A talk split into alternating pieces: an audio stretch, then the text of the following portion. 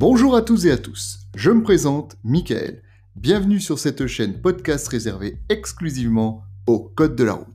Nous allons voir aujourd'hui la différence entre invalidation et annulation. Commençons par l'invalidation. En cas de perte de l'ensemble de ces points à la suite de plusieurs infractions au code de la route, le conducteur se voit retirer son permis. C'est à ce moment-là qu'on parle d'invalidation du permis. Je m'explique. J'ai 12 points et je perds régulièrement des points à cause de la vitesse. Un point par-ci, deux points par-là, encore un point. Après, c'est la ceinture, trois points. Le téléphone, trois points. Donc vous aurez compris qu'à un moment donné, je finis par ne plus du tout avoir de points sur mon permis. Donc c'est fini, le permis, je ne l'ai plus. On parle à ce moment-là, comme j'arrive à zéro point, d'invalidation. Parlons de l'annulation. Alors, l'annulation d'un permis de conduire correspond à une décision de justice. Cette annulation donc judiciaire, qui s'accompagne généralement d'une amende, hein, c'est clair, hein, fait souvent suite à une infraction, voire à plusieurs infractions graves, qui peuvent aller d'une conduite euh, sous l'emprise de l'alcool, par exemple, à carrément un homicide involontaire aggravé, c'est-à-dire vous venez de tuer quelqu'un malheureusement. Prenons l'exemple d'un conducteur qui serait donc à 12 points, qui part dans la famille, qui boit un peu trop, qui reprend le volant alors qu'il aurait mieux fait de rester sur place, et qui malheureusement euh, commet un accident avec blessé. Les forces de l'ordre arrivent sur place, on constate euh, donc euh, l'infraction, on constate également qu'il y a prise d'alcool. Là, on est tout de suite à 6 points et à ce moment-là, il va certainement y avoir donc une décision de justice comme quoi le permis serait annulé alors que en réalité, il reste quand même 6 points dessus.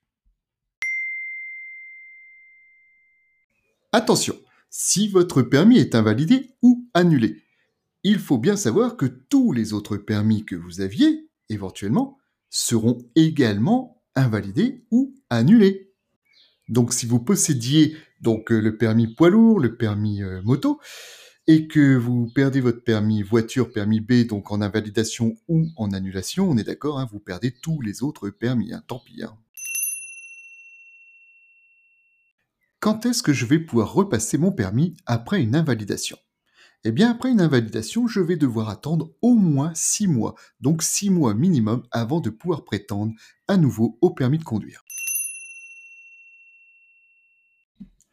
Lorsque l'autorisation de repasser son permis de conduire est validée, il va falloir que l'individu qui est en invalidation ou en annulation il va falloir que celui-ci passe ce que l'on appelle une visite médicale, mais également une visite psychotechnique, et tout ça à ses frais.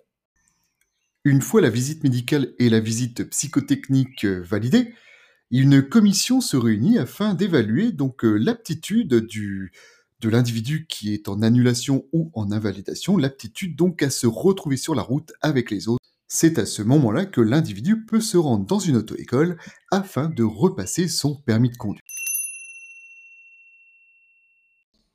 il y aura deux cas de figure.